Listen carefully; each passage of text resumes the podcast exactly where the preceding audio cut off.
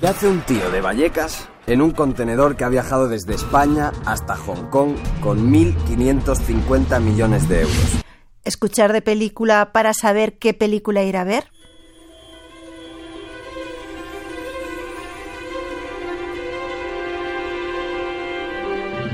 No importa que esté en Hong Kong porque se encuentre donde se encuentre, le vamos a tener informado de lo más importante del mundo del audiovisual, como por ejemplo esta película que llega a salas. Me convertí en correo belga. Movía dinero negro de Madrid a Bruselas.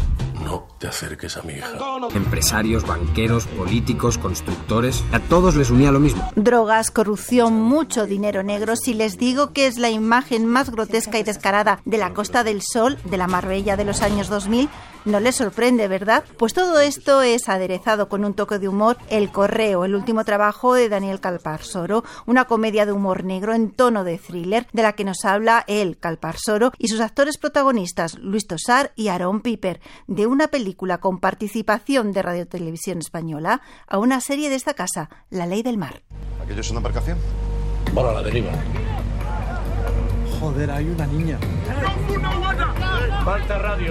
Blanca Portillo y Luis Tosar vuelven a coincidir, pero en esta ocasión no se miran a los ojos. Sus conversaciones son telefónicas. Ella, la embajadora de España en Malta, un personaje crucial en la historia ocurrida el 14 de julio del 2006. El Pepe, patrón del Francisco y Catalina, que no dudó en rescatar a los 50 inmigrantes que estaban a la deriva, entre ellos una niña pequeña y una mujer embarazada. Una historia dura que les recomendamos, que marcó un antes y un después de la que nos habla Blanca Portillo y Luis Con los comentarios de nuestro colaborador Pedro Calvo.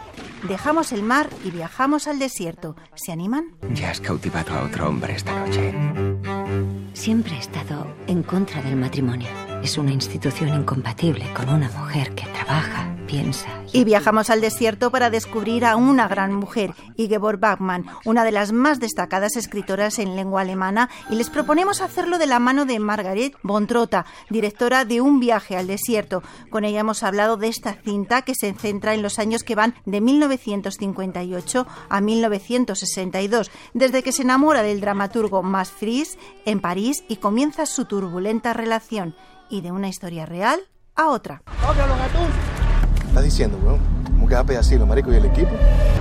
Podríamos decir que es la película que da voz a los miles de venezolanos que han sufrido el régimen dictatorial, tanto si se fueron como si se quedaron en su país natal. Simón es el cortometraje que Diego Vicentini presentó como tesis de grado en el New York Film Academy en Los Ángeles y ahora convertido en largo. Teresa Montoro ha estado con Simón, o lo que es lo mismo, Christian McPhee, y con Diego Vicentini para hablar de su ópera prima y de este drama que sigue a este joven líder estudiantil que tiene que buscar asilo en Miami debido a la represión.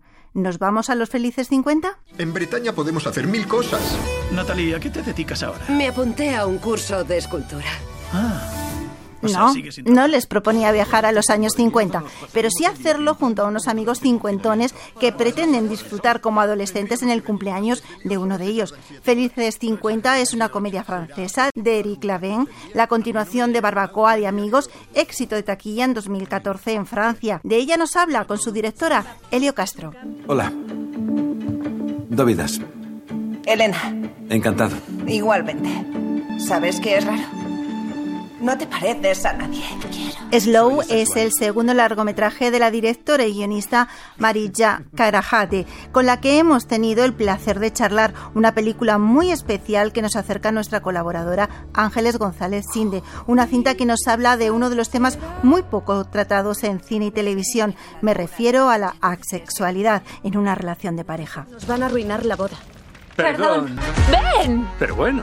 ¿Y esos dos? Salieron. Ella le partió el corazón a ese tío. Cualquiera menos tú es una deliciosa propuesta de Will Glack, uno de los nombres más aplaudidos de la comedia moderna, protagonizada por dos de los nombres de moda en Hollywood, Sidney Sweeney y Glenn Powell. 103 minutos para pasar un buen rato, olvidar los problemas, disfrutando de una comedia romántica con la que también se van a reír.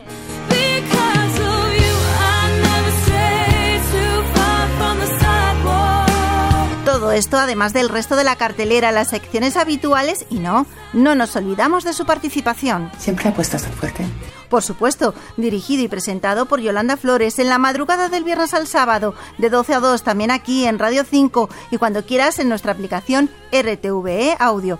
Solo me queda por decir una cosa. La vida puede ser maravillosa. Mar del Val, Radio 5, Todo Noticias. I weakness in your